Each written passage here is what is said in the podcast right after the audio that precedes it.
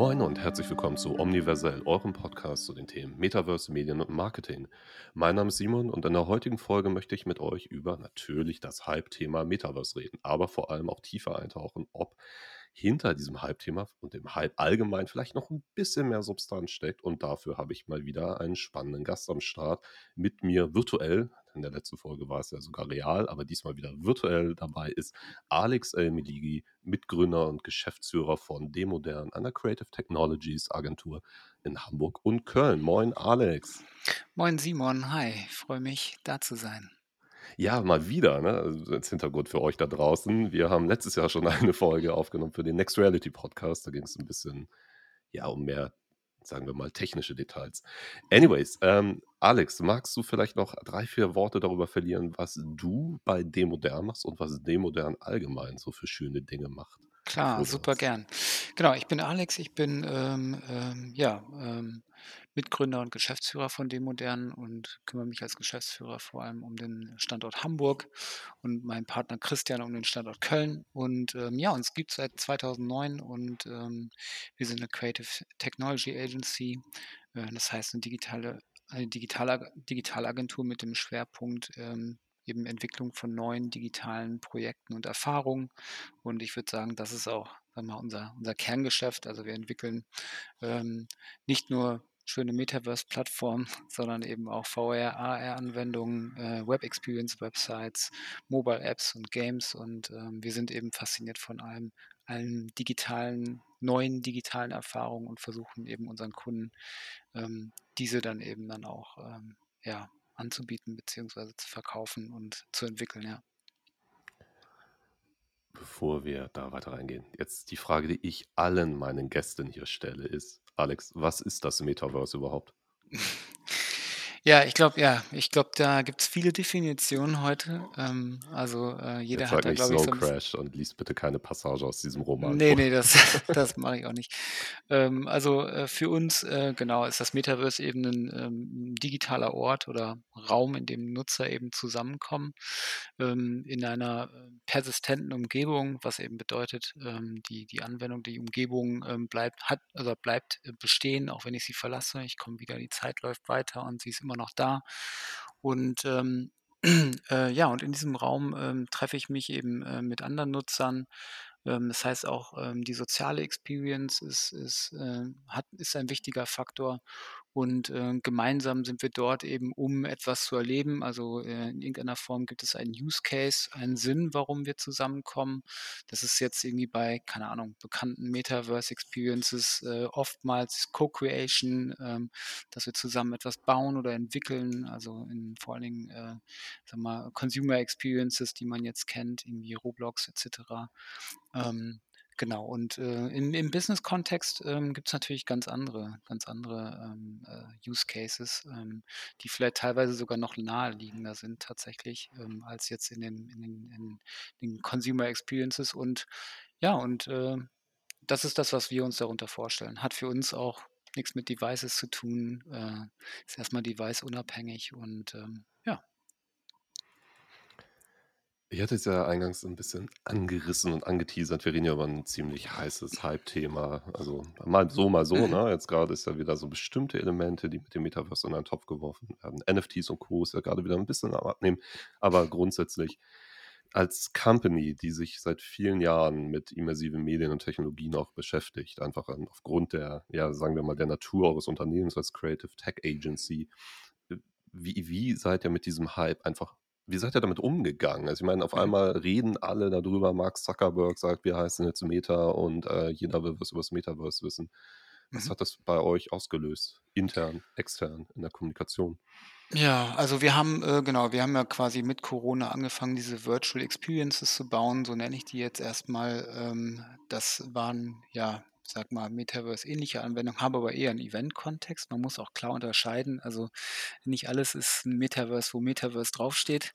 Nicht? Äh, und äh, genau, und zu, zu Beginn haben wir vor allen Dingen eben diese virtuellen Events und Experiences gebaut, weil Kunden wirklich konkret äh, ja, den den Need hatten an der Stelle wirklich, äh, ihre Produ wie wie können wir unsere Produkte weiterhin zugänglich machen, wenn die Messen ausfallen? Wie können wir unsere Produkte vertreiben? Wie können wir sie zugänglich machen? Äh, wie, äh, können wir trotzdem Reichweite und Sichtbarkeit haben? Also, die hatten wirklich real 'n realen Need und deswegen haben wir eben diese Plattform gebaut, damit eben, ähm, Leads generiert werden können, damit Nutzer dort auf Produkte zugreifen können, damit Gespräche stattfinden können, der Kontakt zu Kunden weiterhin, äh, bestehen bleibt. Ähm, und dann kam Facebook, Meta, Metaverse quasi, ähm, die Umbenennung und, ähm, dann dann hat man dem Ganzen, sage ich mal, 'n Namen gegeben und und viele sind auf diesen Zug aufgesprungen. Äh, wir haben an diesem Virtual Experience weiterhin weitergearbeitet. Also, bei uns war das eher so 'ne natürliche Entwicklung.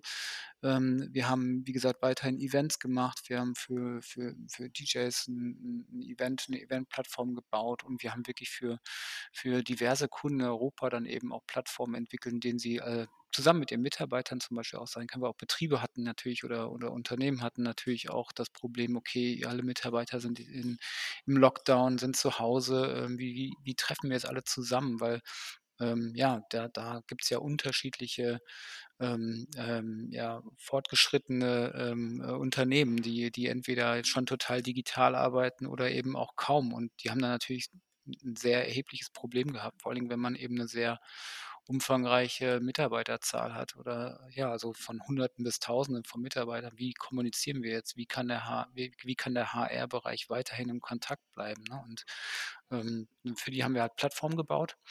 Äh, und, ähm, daraus ist jetzt am Ende quasi jetzt, Anfang des Jahres quasi unser Produkt auch ent äh, äh, en entstanden, ähm, eben 'ne Corporate Metaverse-Plattform, die webbasiert ist, die die Idee hat eben, äh, für vor allen Dingen Business Use Cases oder auch für für Unternehmen dann eben, äh, interne Plattformen zu sein, als auch extern, also auch für Events oder auch für Produkt-Showrooms. Ähm, und, ähm, ja, und so hat sich das Ganze eher so organisch oder natürlich entwickelt, würde ich sagen, ja. Also, geht es du hast es jetzt schon eigentlich relativ deutlich umrissen, nicht nur um Marketing, wenn wir über Metaverse reden, sondern hinter dem Hype steht tendenziell auch das lege ich dir jetzt in den Mund, Mhm. 'n bisschen ste steckt offensichtlich also, wenn man eure Kundenanfragen und die Dynamik der Entwicklung dieses Produktes sich anschaut, steckt da 'n bisschen mehr hinter. Mhm. War das von Anfang an so oder haben Leute bei euch im Metaverse-Kontext auch wirklich erst mal gesagt: „Ja, Marketing, hier erst mal so 'n bisschen Bling Bling, schöne psychedelische Welten. Wir wollen jetzt hier mal 'n bisschen, äh, visuell auf die Kacke hauen, pardon my Mhm. French.“ Oder stand direkt dieses: „Na ja, wir möchten ähm, wir möchten Mhm. eigentlich auch was mit Mehrwert schaffen, was vielleicht auch länger dort ist, ähm, und uns im Unternehmen“ du hast es ja erwähnt, interne Kommunikation, Onboardings, Trainings weiterführend, wie auch immer.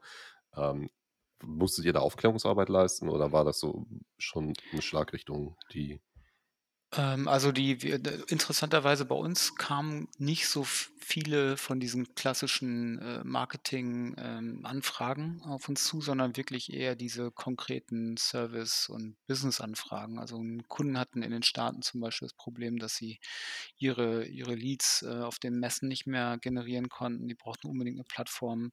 Ähm, interessanterweise haben sie dann das Learning gemacht, dass sie eben viel mehr Leads generiert haben in kurzer Zeit als mit den physischen Events, weil halt viel mehr Experts, ähm, sage ich mal, digital verfügbar waren, um die Gespräche zu führen. Sie konnten viel qualitativere Gespräche führen, weil die Gespräche länger sein konnten, weil sie ja mehr mehr Experten anbieten konnten, um die Gespräche zu führen.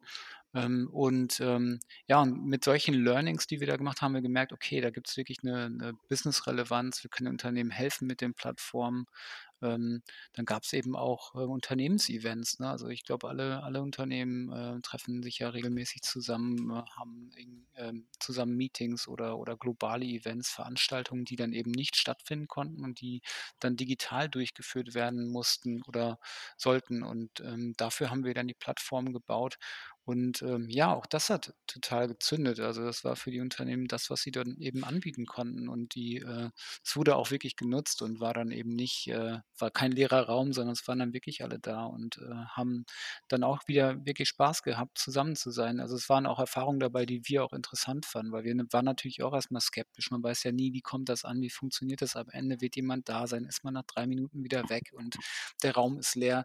So was weiß man ja natürlich, äh, am Anfang nicht und das sind natürlich natürlich super, super wertvolle Learnings, die man dann gemacht hat. Was funktioniert gut, ähm, ähm, und äh, werden die es überhaupt wertschätzen? Ähm, äh, finden sie das wirklich interessant, ihren, ihren Kollegen jetzt virtuell dort zu treffen? Und ähm, ja, und das, das hat gut funktioniert und das war ein, war ein großes Learning. Und aus diesem diesem Need sind sozusagen so diese ganzen, diese ganzen äh, weiteren Entwicklungen entstanden. Und heute, äh, ich meine, wir haben auch Lust drauf auf schöne Marketing-Experience, finden wir auch gut. Äh, ich sag mal jetzt diese, diese, diese DJ-Plattform war eher auch natürlich ein Projekt, was wir, was wir inhaltlich natürlich auch super spannend finden, weil wir da auch ähm, ein großes Interesse natürlich in dieser, dieser ähm, Popkultur haben ähm, und Elektromusik natürlich auch gerne hören. Ähm, aber es war vor allem und auch die, aus Designrichtung natürlich mal was entwickeln können, was jetzt äh, nicht irgendwie ein Corporate-Stil ähm, äh, hat, sondern eben ähm, vor allen Dingen ein bisschen edgy sein kann, vielleicht auch ein bisschen trippy. Aber das war jetzt eher die Ausnahme tatsächlich und nicht der Regelfall. Und ähm, wir haben uns wirklich darauf konzentriert, was ist für unsere Kunden wichtig, weil da gibt es auch Faktoren wie Kosten, äh, Timing, äh, kann, ist das wirklich eine permanente Plattform? So würde ich auch irgendwie aktuelle Plattformen oft bewerten. Äh, ist eine Plattform wirklich eine Plattform, auf der ich ähm, permanent sein kann? Äh, oder ist das jetzt irgendwie ein, ein virtuelles Event über zwei Tage? Äh, das würde ich dann nicht mehr als Metaverse beschreiben, ehrlich gesagt. Und ähm, ja, und für unsere Kunden waren solche Faktoren eben auch wichtig. Also die haben auch gesagt, und was kostet das dann eben auch? Ne? Also kann ich das wirklich betreiben? Ist das überhaupt äh, ökonomisch, was man da baut? Und nicht nur bling bling, sondern eben auch wirklich äh, ja, sinnvoll. Ne? Also diese äh, Welten, das ist ja ein, ein, immer wieder ein spannender Dialog, den man auch mit SkeptikerInnen führen kann über das Metaverse, so dass irgendwann mal, ja, bla bla. Eigentlich ist es schon da. Ne? Also so wie du es beschreibst, findet das zumindest bei einigen eurer Kundinnen statt und äh, scheint ja auch strategisch, perspektivisch intern integriert zu sein. Absolut, genau. Also unsere jetzt ähm, aktuellste Plattform, die wir für PwC gebaut haben, ähm, über ja, ich glaube die letzten zwei Jahre oder anderthalb Jahre hinweg, hat wirklich den, ähm, den, den Hauptfokus wirklich auf, auf Effizienz, ähm, Performance, Kollaboration, äh, Kommunikation, weil ähm, sie halt sehr früh gemerkt haben, dass Klar, ähm, äh, wenn normalerweise ähm, die Belegschaft oder die Experten eben beim Kunden sind, äh, das wird nicht mehr stattfinden, wird auch nach Corona nicht mehr so stattfinden wie vorher.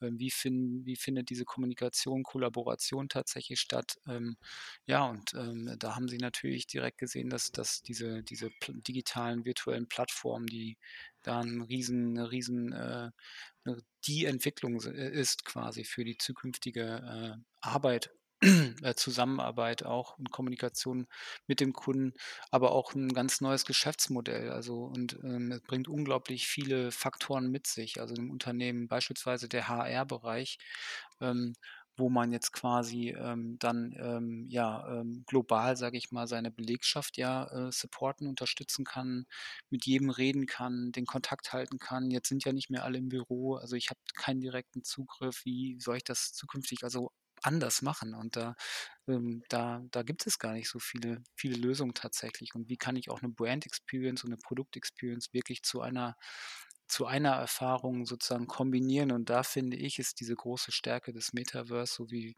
das jetzt, also VR ist, AR oder was auch immer, ist jetzt völlig device-unabhängig gedacht, sondern einfach, wie kann ich sozusagen diesen Ort äh, herstellen oder entwickeln, der eben Brand und Produktexperience zusammenbringen. Ne? Und das kann eben diese, diese Metaverse-Lösung. Und ähm, ja, und ich finde, viele Unternehmensbereiche ähm, ähm, haben da einen unglaublichen Vorteil, äh, beziehungsweise ähm, kann, es kann sehr, sehr starken Einfluss auf die Effizienz haben. Ne? Die Future of Work ist also mehr Gegenwart of Work, zumindest in manchen Unternehmen schon. Und gerade wenn wir uns angucken, du hast es ja erwähnt, also große Unternehmen wie PwC, aber auch Accenture, die haben ja letztes Jahr eine mega Headline rausgeblasen mit, oder es wurde rausgeblasen, dass sie über 60.000 VR-Brillen gekauft haben, um genau das zu tun, was du gerade beschreibst, nämlich auch diese interne Vernetzung, Weiterbildung, Onboarding zu betreiben. Inzwischen sind sie ja auch in der Kommunikation etwas offensiver. Aber ich finde einen Aspekt super spannend, den du gerade schon initial äh, ganz am Anfang einmal hervorgehoben hast und gerade eben wieder es geht gar nicht so sehr darum, sich irgendeinen Klumpen Plastik ins Gesicht zu schnallen und das in VR zu erleben. Natürlich, jede Person, die es schon mal erlebt hat, weiß, das ist von der Intensität her schon ein bisschen was anderes, als wenn ich auf 'n Screen glotze. Aber für wie nähert man sich dem? Gerade ein Unternehmen, das groß ist, viele unterschiedliche Menschen an Bord hat, auch mit unterschiedlichen Leveln an Tech-Affinität und, ähm, ja auch mitunter Berührungsängsten vielleicht. Wie wie nähert ihr euch diesem Thema? Also, es fällt das auch in euren Aufgabenbereich, diese Mehrwerte dann unternehmensintern zu kommunizieren und alles zu berücksichtigen, wie die User Experience ist und vor allem, welche Geräte werden noch benutzt Der Ja, auf jeden? Fall. Also, wir müssen also das das ist ja im Grunde das Fundament. Also, heute klar, wir können keinem Unternehmen werden kein Ku Unternehmen beraten, VR-Headsets beispielsweise einzusetzen, allein schon, weil's keine Skalierbarkeit, äh, hat, weil, äh, die Reichweite begrenzt ist, weil auch teilweise die Nutzer überhaupt noch nicht so weit sind. Die Affinität, äh, dafür muss ja auch da sein und das Wissen. Ähm, deswegen, äh, müssen wir natürlich erst mal berücksichtigen, welche Devices sind denn liegen denn grade vor, weil die meisten Unternehmen können sich ja auch nicht oder nicht jedes Unternehmen kann sich leisten zu sagen, wir kaufen sech 60.000 Geräte wie Ac Accenture.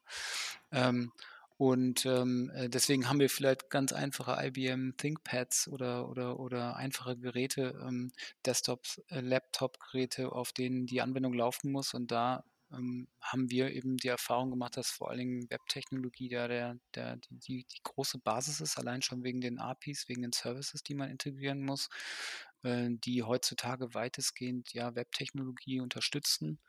Und, ähm, ja, und dann konzentrieren wir uns darauf, was funktioniert auf den Devices bei diesen Nutzern? Was würde da aktuell wirklich funktionieren und, äh, können sie damit umgehen? Vielleicht noch mobile Geräte auch, die da 'ne große Rolle spielen, ähm, ähm, weil vielleicht Nutzer auch unterwegs sind. Ähm, aber klar, auf jeden Fall, äh, erst mal Webtechnologie und dann geht es auch wirklich erst mal überhaupt nicht um Visualität, ne? Also, auch gar nicht darum, sieht dieser Raum jetzt mega fancy aus, habe ich unglaublich komplexe Texturen, Umgebung, Partikelsysteme, sondern hier geht's wirklich darum, ähm, also, sind die Räume da? Kann ich diese räumliche Interpretation, Metapher irgendwie verstehen? Äh, finde ich die die die Räume, die für mich wichtig sind? Ähm, und, ähm, funktioniert das auf diesen Geräten und kann ich die Informationen, die der Nutzer sucht, eigentlich dort schnell zugänglich machen? Und, ähm, ich finde wir hatten mal 'ne Anfrage aus 'nem Lean-Management, ähm, zum Beispiel von einem Unternehmen, weil sie eben, äh, ihre Prozesse optimieren wollten.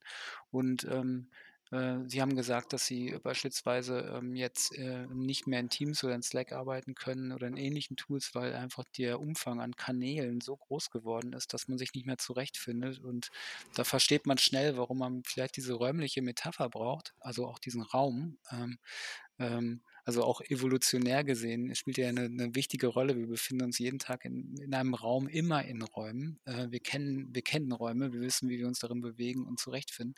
Und deswegen, äh, ist eigentlich naheliegend, dass man auch 'n Raum braucht, um diese Informationen zu verorten und auch wiederzufinden und, ähm oder auch zu kombinieren, ne? Also, ich habe auch keine Lust mehr, zwischen 4.000 Tools zu wechseln, sondern vielleicht habe ich in diesem Raum eben alle Tools sozusagen vereint und, ähm, ähm, äh, zugänglich so. Und ja, und das darin steckt 'ne Menge Effizienz, glaube ich auch. Kommt es vor, dass Menschen initial, ähm, Abwehrhaltung haben aufgrund du hattest die Visualität erwähnt, dass eben na ja, gut, gucken wir uns die meisten Plattformen da draußen aus das sieht aus wie Lego und Playmobil.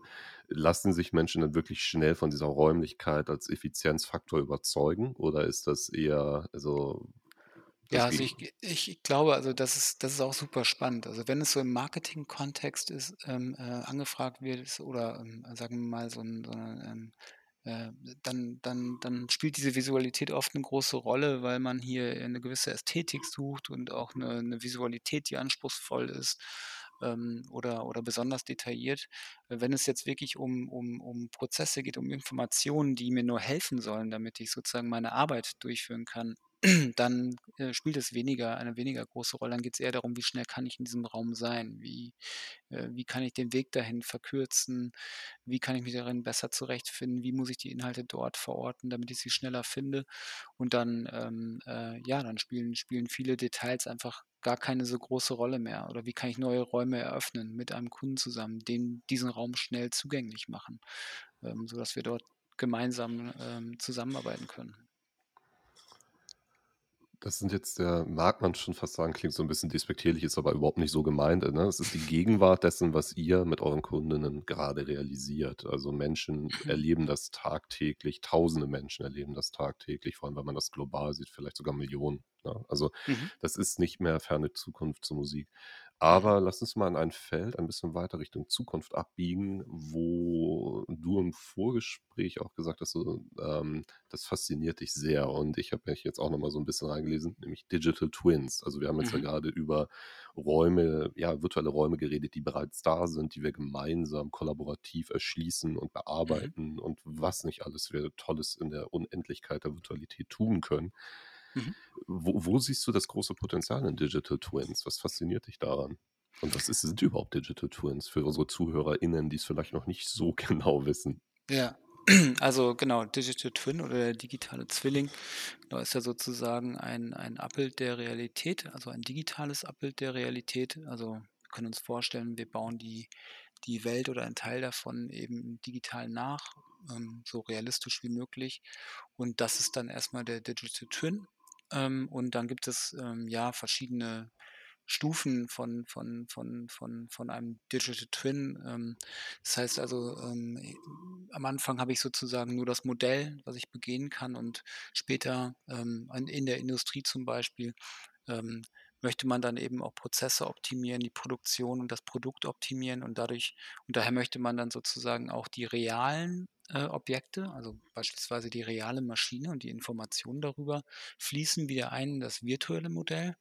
Und, ähm, ich kann dann als Ingenieur beispielsweise das virtuelle Modell begehen mit meinem Headset und kann darin sehen, keine Ahnung, irgendwo, ähm, ist es zu heiß oder welche Temperatur es hat oder wie es funktioniert, welchen Status es hat und kann dann eben am virtuellen Modell eben auch Einfluss nehmen auf das reale Modell wiederum, weil ich das Wissen oder die Information oder dort eben Eigenschaften ändern kann. Und, ähm, jetzt hat es, glaube ich, zuletzt, ähm, NVIDIA zusammen mit, äh, Siemens, äh, zusammen auch, ähm, ähm, veröffentlicht, dass sie da eine Kooperation eingehen, weil NVIDIA sozusagen durch ihr durch ihre Metaverse-Plattform, äh, Siemens unterstützt, damit sie sozusagen diesen Closed Loop nennt man das, ähm, bei diesen Digital Twins zwischen der der Fabrikanlage oder der Maschine und dem virtuellen Modell herstellen. Und, äh, so kann man dann eben die Produktion optimieren und, ähm, die realen Informationen fließen sozusagen auch mit ein in die in das virtuelle Modell und somit am Ende wiederum in das reale Modell, also deswegen auch Loop. Ähm, und, ähm, ja, und, ähm, in der Zukunft stellen wir uns schon vor, dass beispielsweise 'n Architekt auch, ähm, eben diesen Digital Twin, ähm, ähm, beispielsweise ein Gebäude, Architektur irgendwo am anderen Ende der Welt begehen kann, eben, äh, sehr schnell und dann deren direkten Ortswechsel vornimmt, um ein anderes Gebäude zu begehen, ähm, und, äh, dort zu arbeiten. Und, ähm, ja, und diesen Digital Twin, den den braucht man eben, damit man, äh, sozusagen auch wiederum, äh, ja, Einfluss auf das reale Modell, auf die Realität nehmen kann, ne? Glaubst du, diese Form, ähm, von von Virtualisierung wird auch über einzelne Gebäude und Fabriken dergleichen hinausgehen, die Virtualisierung der Welt?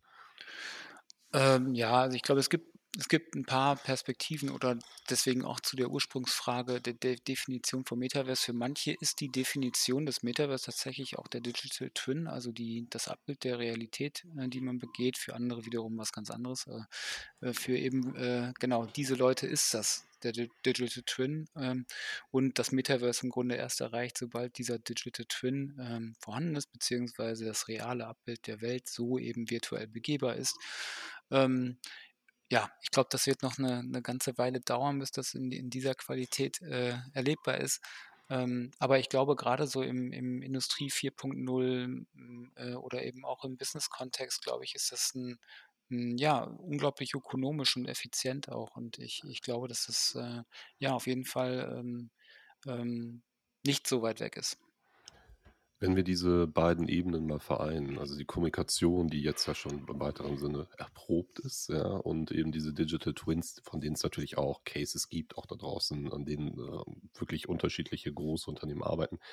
Welche Industrien oder Unternehmen welcher welcher Industrien siehst du als große Profiteure dieser Entwicklung? Also, wo steckt da noch 'n bisschen Musik drin? Also, in Mhm. Metaverse, in seriösen, äh, substanzhaltigen, nachhaltigen, mehrwertgetriebenen Anwendungsbereichen? Ja, also wie gesagt, also ich glaube, dass der dass viele unterschätzen, dass ähm, also von Gartner, ähm, gibt's zum Beispiel die die Annahme, dass 2026, ähm, jeder von uns irgendwie eine Stunde lang im im Metaverse ist. Das klingt erst mal völlig, äh, abwegig, aber wenn man drüber nachdenkt also sie sehen das ja eher so, dass wir darin auch wirklich arbeiten und ich glaube, das ist auch so und, ähm, wie gesagt, für mich ist der Mehrwert so naheliegend, ähm, dass ich eher glaube halt, wir werden alle darin auch arbeiten. Das heißt also Gespräche führen. KI wird es ermöglicht ermöglichen, Barrieren abzubauen, also Sprachbarrieren beispielsweise. Wir werden wir können, äh, mit mit unterschiedlichen Kulturen, Menschen jederzeit zusammenarbeiten, in einem Raum zusammen sein. Es gibt keine keine, ähm, äh keine keine räumliche Distanz mehr. Und, ähm, wie gesagt, wir die ersten Schritte werden heute schon gemacht, ob das dann in webbasierten Lösungen ist, in in 2D oder 3D-Lösungen mit oder ohne Headset. Aber das passiert quasi heute schon und Unternehmen, ähm, fangen an, darin zu arbeiten. Und ich glaube, dass es dann wirklich einfach nur die nächsten logischen Schritte sind. Und ich glaube, dass, ähm, äh, alle Unternehmen davon profitieren können. Also, ähm, weil ich glaube, dass man eigentlich weitestgehend, ähm, ja, ähm, viele Prozesse optimieren kann, ähm, beziehungsweise es viele Einfluss auf viele, sagen wir mal, alltägliche Prozesse auch tatsächlich hat. Also, wie ich Bewerber finde, wie ich mit Bewerbern spreche, wie ich, ähm, Mitarbeiter anlerne. Ich finde vor allen Dingen im Training und Development-Bereich, das das ist so naheliegend, dass man's, glaube ich dass es also sehr greifbar ist, weil wie wie lerne ich jetzt global unternehmensweit, ähm, in 'ner in 'nem großen Unternehmen, ähm, wie kann ich eben schulen? Und das ist irgendwie total klar, dass ich das eben virtuell oder eben, äh, mit digitalen Services viel, viel einfacher und viel besser durchführen kann. Ich finde interessant, was du auch grade sagst, dieses so von wegen, die Menschen verbringen bis zu eine Stunde im Metaverse, halte ich auch für komplett realistisch, weil das ist ja 'ne definitorische Frage, ne? Also, was ist das Metaverse jetzt? Und vor allem ist es ja gar nicht weit weg, wenn wir uns mal überlegen das sind ja auch Analogien, die ich immer gerne anführe. Wir sind bereits always on mit unseren Handys und allem drum und Absolut. dran. Wie habe ich denn die letzten Jahre gearbeitet? Ja, auf Zoom. Wer würde es bessere Infrastruktur und Plattformen geben in der Breite, sodass ich mich auch drauf verlassen kann: „Ey, liebe Leute, wir treffen vielleicht nicht in Horizon Workrooms, das ist legally 'n bisschen schwierig, ähm, Ja. aber wir treffen uns in einer seriösen Plattform, die deutschen und EU-Datenstandards entspricht et cetera pp.“ Wenn ich diese Basis hätte Zoom ist vielleicht auch Mhm. 'n blödes Beispiel. Anyways. Ja. Dann dann dann wäre das vielleicht jetzt schon 'ne Realität, ne, wenn's in der Breite diese diese Ja, absolut, Breitenthematik, die wir absolut. Und, äh, du hast da auch noch mal 'n wichtiges Thema angesprochen, Sicherheit. Also, auch eben über also, wir wir hören ja dann auch: „Okay, wir können uns nicht vorstellen, dass wir dann in Meta arbeiten.“ Natürlich, viel die meisten Unternehmen werden wahrscheinlich nicht in einer Anwendung von Meta, ähm, arbeiten oder zusammenkommen, weil, äh, ich glaube, dass da aus Compliance-Sicherheitsgründen einfach das nicht passieren wird. Das ist zumindest meine Meinung heute, kann sich also, da müsste viel passieren, damit das, glaube ich, ähm, anders kommt, aber das kann ich mir einfach überhaupt nicht vorstellen, dass das 'n Use Case ist, äh, weil einfach da der Ownership muss bei dem Unternehmen liegen aus Sicherheitsgründen, ähm, wenn sie an an neuen Produkten arbeiten, Produktentwürfen, wirklich hochsensible Informationen austauschen oder oder teilen. Also, daher glaube ich, die eigene um die eigene Plattform, ähm, kommt man bei bei bei großen Unternehmen, glaube ich, nicht drum rum. Äh, und ich glaube, das ist 'n riesen, äh, der der oft irgendwie nicht so richtig bedacht oder auch berücksichtigt wird, finde ich. Und, ähm, ich glaube eben nicht, dass wir jetzt unbedingt zusammenarbeiten in in einer Plattform von Meta unbedingt, aber in Unternehmensplattformen, ne, oder oder in eigenen Plattformen. Und ich glaube, die werden unterschiedliche Formen, äh, haben und u unterschiedliche Devices bedienen und, ähm, es wird halt sehr, sehr divers sein. Was ich aber auch cool finde, das finde ich ja mega spannend daran auch und, äh, ja. So wie es eben nicht nur Zoom gibt, gibt es ja bereits jetzt auf Metaverse-Kollaborationsebene auch ganz unterschiedliche Tools. Na klar, Horizon Workrooms, Genau. Microsoft Mesh et cetera pp.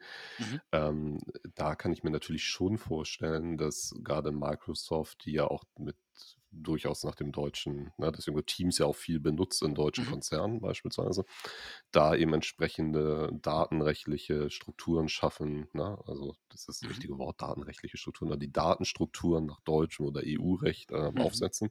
Mhm. Da das glaube ich schon, aber für mich auch 'ne interessante auch 'n interessanter Kontrast oder Differenzial zu ähm, zu diesen Marketing-Cases, gibt es denn das oft als Anfrage, dass Unternehmen vielleicht auch sagen, wir möchten gar keine eigene Plattform, sondern wir Mhm. möchten auf bestehende Lösungen setzen? Und wie Mhm. geht wie geht ihr damit um? Wir verkaufen unsere Ja. eigene Plattform. Bam. Ja. Nein, aber Ne, ne, ne, also wir haben genau, wir haben zwar 'ne 'ne Plattform, die wir anbieten, ähm, aber wir bekommen auch Anfragen von Kunden, die dann erst mal fragen, äh, wie können wir denn also wir wir beraten da schon sehr transparent. Also, wenn jemand erst mal, ähm, erste Schritte machen möchte, vielleicht noch nicht in die eigene Plattform investieren möchte, was ja durchaus nachvollziehbar ist, ähm, dann dann kann so was natürlich sinnvoll sein, erst mal sich so 'n Thema zu nähern, indem man sagt: „Okay, ich möchte mal ein bisschen Infrastruktur in einer der bestehenden Plattformen, die es da draußen gibt, um mal zu schauen, läuft da überhaupt meine Zielgruppe rum? Wie finden die das überhaupt? Wie wie läuft das überhaupt ab? Wie kommen meine Produkte vielleicht auch dort an?“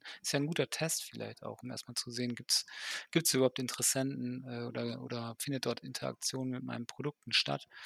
Ähm, und, ähm, ja, eben wie v von auch Eintages-Events bis hin zu, ähm, ähm, äh, 'ner kompletten, hm, Custom-Plattform kommen da unglaublich diverse Anfragen. Merke, dass die Kunden schon dazulernen, also denen ist vor allen Dingen Kostentransparenz inzwischen extrem wichtig. Das höre ich immer öfter auch in Gesprächen, dass das erfragt wird. Und, ähm, ja, und, ähm, da da muss man dann eben auch sehr transparent sein und auch erklären, worin liegen da die Kosten, monatliche Maintenance. Ich brauche vielleicht auch 'n Team dafür. Also, neben der technischen Maintenance, Serverkosten, die ja auch sehr divers sein können, also Beispiel Pixel-Streaming oder eben klassische Server, ne? Ich habe, äh, Pixel-Streaming deut deutlich höhere Kosten. Das werde ich wahrscheinlich nicht permanent laufen lassen können oder auch wirklich als Metaverse-Lösung anbieten können, ähm, bis hin zu klassischen Servern, wo ich, ähm, normale Serverkosten habe. Aber dennoch, äh, hängt's dann davon ab, sind ist meine Belegschaft komplett 24 Stunden auf dieser Plattform unterwegs, weil global, ne, dann eben zu jeder Zeit, zu jeder Tageszeit. Ähm, dann kann da schon können da schon relevante Kosten im Monat zusammenkommen, auch bei normalen Servern. Und, ähm und ich glaube, ja, so was muss man wirklich von Anfang an klären, weil das sind einfach da gibt's unglaublich viele Punkte. Ähm, hat, ähm, das Unternehmen 'ne IT, die das auch betreuen kann, dieses Projekt? Und gibt es auch, sagen wir mal, aus Content-Sicht, also auch jemand, der es betreut, ne? Wer ist denn dann da und beantwortet Fragen? Gibt es Experten da? Habe ich Menschen, die dort, ähm, unterwegs sind und, ähm, ja, und supporten, ne, oder oder, äh, ja. Das ist eine meiner Lieblingsfragen, die ich dann stelle, wenn ich in Dialogen bin, ähm, um eben eine Präve Präsenz auf diversen Metaverse-Plattformen.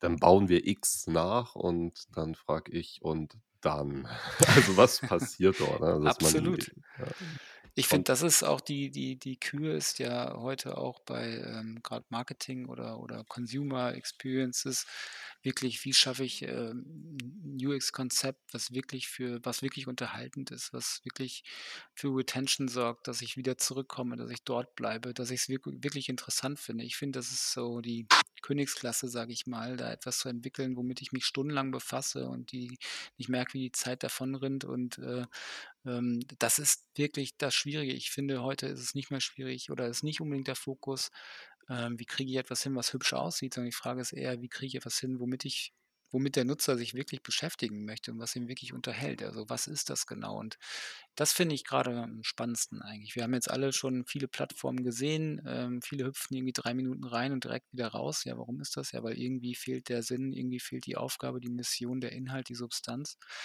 Und, ähm, ich finde, das ist wirklich das ist auch nicht leicht. Also, ich muss ich finde, das ist wirklich schwierig und, ähm, ja, und das äh, deswegen finde ich zum Beispiel grade das sieht man im Gaming-Bereich, da haben viele Game-Studios einfach schon viel, viel mehr Erfahrung vielleicht gemacht, weil sie mittlerweile wissen, wie äh, was wirklich für diese Anziehung, äh, sorgt, was für für Substanz sorgt, wie man wie man Nutzer hält und unterhält. Und, ähm, ja, und ich finde grade auch im Marketing-Kontext, ne, es reicht nicht mehr nur trippy auszusehen, nur irgendwie, ähm, fancy Grafik anzuzeigen und, äh, Fantasiewelten, sondern, ähm, das kennt man jetzt auch schon. Und jetzt geht's eher darum: „Ja, und jetzt? Wie geht's weiter? Warum soll ich jetzt hierbleiben, ne, und warum soll ich mich damit auseinandersetzen?“ Und das finde ich, ist so 'n bisschen so der der Schritt, an dem man jetzt ist. Jetzt muss man jetzt geht die Entwicklung weiter. Jetzt muss man irgendwie herausfinden, wie wie ich Inhalte schaffen kann, die die wirklich interessant sind. Der Novelty-Effekt ist tot, ja, also noch nicht ganz, aber wir sind auf bestem Wege. Ist auch okay, ne? Das ist ja das Mhm. Schöne, wenn sich die Medien und Technologien etablieren, dann ist irgendwann der Wow-Effekt nicht mehr ganz so gigantisch. Ähm Lass uns doch mal, wenn wir schon bei der Ecke sind, bei Sachen, die nicht so gut funktionieren, mal abbiegen in die, in die Richtung Decentralized Internet oder Decentralized Web, besser gesagt. Ne? Also Mhm. ähm, gerade The Sandbox und Decentraland sind ja tatsächlich Plattformen, die trotz ihres Hypes, äh, das Thema haben wir ja heute auch ein bisschen als Aufhänger, relativ schwach frequentiert sind, um es freundlich auszudrücken. Also wir reden ja hier Mhm. über Nutzungszahlen, die sind eigentlich nicht der Rede wert. Ne? Also viele Apps hätte man längst abgeschaltet, wenn das so wäre. Gut, aber das ist hier nicht so. Der Punkt, worauf ich hinaus wollte, ist, dass diese Plattformen einfach langweilig sind. Es gab sogar einen T3N-Artikel dazu. So, ich war im Metaverse und es war so langweilig. Ich habe es Mhm. für euch gemacht, damit ihr es nicht tun müsst. Ne? Diese typische Headline. Aber es ist halt wahr. Ich konnte das leider nur unterschreiben. Was mich aber einfach interessieren will, weil ich ja, weil ich ja Definitionen liebe. Es wird ja viel vermengt. Web Mhm. 3, Ja. Decentralized, Metaverse. Wo, wo ziehst du da Grenzen? Mhm. Würdest du das Ja. separieren? Ja, würde ich auf jeden Fall separieren, glaube ich. Also zumindest aktuell noch, aber ich bin da auch, wie gesagt, also das, die Definition heute, also das entwickelt sich alles und ähm, ja, wir werden in der Zukunft schlauer sein, was es dann ist oder wie sich das entwickelt hat. Aber heute würde ich schon sagen, na klar, Web 3 ähm, geht es natürlich um Dezentralisierung und Ownership. Ähm, denke, das ist auch das Merkmal, was, was, was, was, was ich jetzt Web 3 zuordnen würde, was für mich aber nicht unbedingt bedeutet, dass es was zwingend mit Metaverse zu tun haben muss. Also für mich gibt es ein Metaverse auch in einer zentralisierten Form, sowohl als auch dezentralisiert. Ich glaube, das ist wirklich eine, äh, ja, das ist, äh, da hat jeder, glaube ich, so seine Meinung zu. Aber wie gesagt, für mich ist Web 3 eben dieses Read, Write und Own. Und äh, Web 1 war Lesen, Web 2 war sozusagen Lesen und Schreiben und jetzt kommt das Ownership sozusagen noch dazu. Ähm, aber ich glaube, dass das Metaverse an sich wird bestehen eben aus so einem Flickenteppich aus Decentral, Decentralized und Centralized ähm, ähm, Plattformen und ähm, wie gesagt, allein so aus Unternehmensperspektive kann ich mir das nicht anders vorstellen, eben aus diesen Sicherheitsaspekten heraus, Compliance-Themen und so weiter. Also warum das eben auch zentralisiert sein muss, wie soll man das sonst gewährleisten oder sicherstellen, ähm, wäre jetzt mein heutiges Denken. Vielleicht ähm, werde ich ja überrascht und alles kommt anders, aber wie gesagt, da, also da ziehe ich so die, die Linien. Metaverse ist für mich äh, ähm, nicht zwingend Web 3, sondern das ist für mich, sind für mich zwei, zwei Dinge. Wie, du möchtest deine, weiß ich nicht, äh, Prototypenpapiere nicht interoperabel als NFT aus deinem Corpo-Netzwerk rausbringen an jemand anderen? Seltsam. Ja, ja Vielleicht findet sich jemand, der das äh, unter unseren HörerInnen, der oder die das begründen kann, vielleicht diesen Use Case einmal darlegen kann, warum vielleicht warum das wichtig ist. genau, Ja. Dezentralisierung auch im Business-Kontext äh, stattfinden sollte. Da Ja. gibt es bestimmt Sachen, die wir nicht bedacht haben. Ich bin ja auch kein, kein Blockchain, Krypto- und. NFT-Experte in dem Sinne. Das Mhm. finde ich sehr faszinierend. Welche, wir, wir haben jetzt so ein bisschen über Challenges geredet, ne? Also gerade auch diese, die Legal-Thematiken. Ähm, siehst du darüber hinaus noch irgendwie Dinge, die dich beschäftigen, wo du sagst, okay, das muss unbedingt noch gelöst werden? Das ist vielleicht noch ein, ein Hemmnis, auch gerade in der Adaption, gerade wenn wir über Kommunikation reden. Mhm. Ähm, ja, also Hemmnis, also das Problem ist, so- oder was, was schwierig ist, finde ich, ist, ähm, wenn Kunden ähm, danach fragen, also sie würden gerne jetzt diese, auch gerne so eine Metaverse-Plattform bauen und ausprobieren und sie wollen halt erste Schritte machen. Das versteht man ja, warum man erste Schritte, man ist vorsichtig, äh, man möchte natürlich erstmal Learnings machen. Das Problem ist oftmals, dass man ja mit kleinen Schritten nicht das ganze Bild bekommt. Also dass man äh, dann zwar einen kleinen Ausschnitt hat und das haben wir auch. Wir haben Produktexperiences gebaut, kleine Räume, ähm, äh, Kunden haben erste Schritte darin gemacht, aber ähm, ich sag mal, es gibt, finde ich, aktuell noch keinen Best Case, wo ich sagen würde, es hat mal diesen Charakter Welt, das hat wirklich Brand und Produktwelt und es äh, hat so- diesen, diesen ganzen, diese, diesen, diesen vollen Umfang oder diese, diese Fülle und auch diese Diversität, die, die, die, von der wir ja manchmal so fantasieren, was das, was das sein wird oder sein kann. Und ich glaube, wenn man, ähm, ich bin gespannt darauf, ähm, wo man das dann so mal in diesem, diesem neben Gaming, wo das teilweise ja schon so über ist, äh, aber so im, im, im Unternehmensbereich in einer eigenen Plattform dann passieren wird. Da bin ich wirklich gespannt. Ich finde, viele Brands haben das Potenzial dazu, weil sie ja die Community schon haben. Sie haben ein Produkt dafür. Also eigentlich ist es bei manchen so naheliegend, dass es, dass es gehen würde.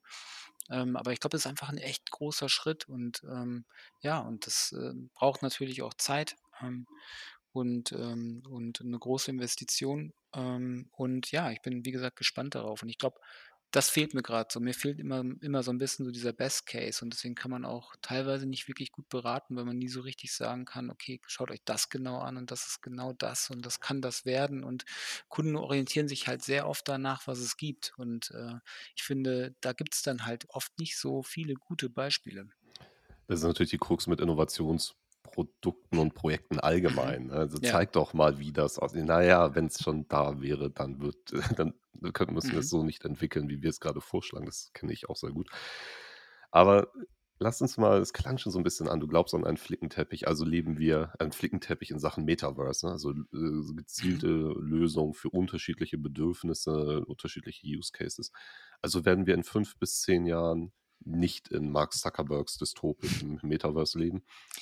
Also, ich glaube, das wird's geben, aber ich glaube nicht, dass wir ausschließlich da sein werden. Das wird eine der vielen Metaverse-Lösungen sein, glaube ich, die bestimmt vielleicht auch mega cool ist. Also, würde mich ja freuen oder finde ich ja gut generell. Ähm, und, ähm, ja, und ich glaube, es wird viele, viele andere Lösungen noch geben und viele, viele andere Plattformen, viele, viele andere Entwicklungen. Wir werden vor allem super viel Learnings noch gemacht haben. Wir stehen jetzt quasi am Anfang, machen jetzt erste Erfahrungen mit Nutzern, mit Kunden, die darin rumlaufen.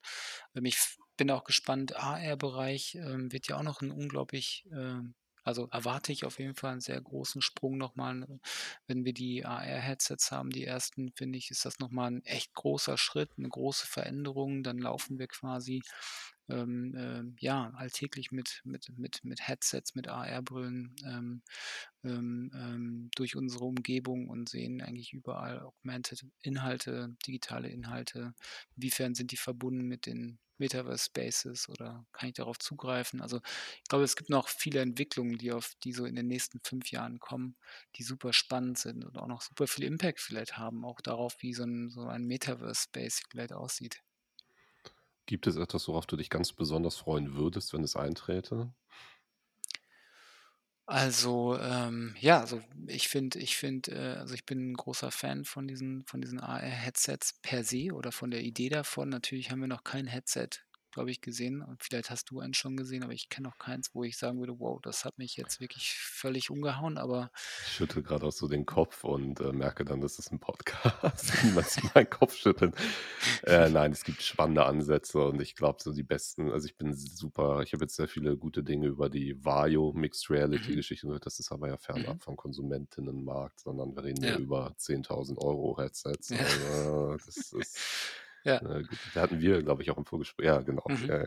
Jetzt erzähle ich dir, was du mir erzählt hast. Na ja, ne, sorry, ich wollte dich, äh, auch gar nicht abwürgen, genau. Ne, ich finde also, das finde ich super spannend, weil ich ich glaube halt, äh, unglaublich viel auch, ähm, digitales äh, digitale Kleidung, Fashion, ähm, ähm, wird dann erst den vollen Impact haben. Also, es gibt viele Bereiche, die dann erst mega relevant werden oder, ähm, ähm, sich sich voll ausprägen werden, ne? Dann werde ich die Kleidung halt direkt, äh, an dir sehen, die du gerade gekauft hast. Ähm, die trage ich dann vielleicht auch in meinem äh, die trägt dann auch mein Metaverse-Avatar, wenn ich dann eben in dem Metaverse-Space unterwegs bin. Und also, viele, viele Konzepte werden dann erst so richtig, richtig, ähm, äh, ja, zur zur Geltung kommen oder sich sich entfalten, würde ich sagen. Und AR-Headsets, glaube ich, wird 'n richtig großes Ding, glaube ich, wenn sie gut sind, wenn sie, äh, die Qualität haben, die ich mir vorstelle. Vielleicht dauert's aber auch noch 'n bisschen. Ähm, aber darauf darauf freue ich mich auf jeden Fall, ja. Dann bedanke ich mich an dieser Stelle für das Gespräch, Alex. Es hat mal wieder sehr viel Spaß gemacht, mit dir über alles zu fachsimpeln, was unsere wunderschöne virtuelle Zukunft bereithält und bereithalten könnte, ja, also Dank dir, hat mir auch sehr viel Spaß gemacht. Und euch da draußen, vielen Dank fürs Zuhören. Ähm, abonniert Omniversell, wenn ihr Bock habt. Ich würde mich sehr freuen. Bei Fragen, Anmerkungen, Ideen meldet euch und vor allem, wenn ihr 'ne Lösung anbieten wollt, warum Dezentralisierung im Business-Kontext doch hyper wichtig ist, auch in Kommunikation, dann freuen wir uns sehr auf eure eure Vorschläge und dann dann dann dürft ihr das mit Alex und mir gemeinsam diskutieren. Wir sind sehr gespannt. In dem Sinne, vielen Dank und bis ganz bald. Tschau.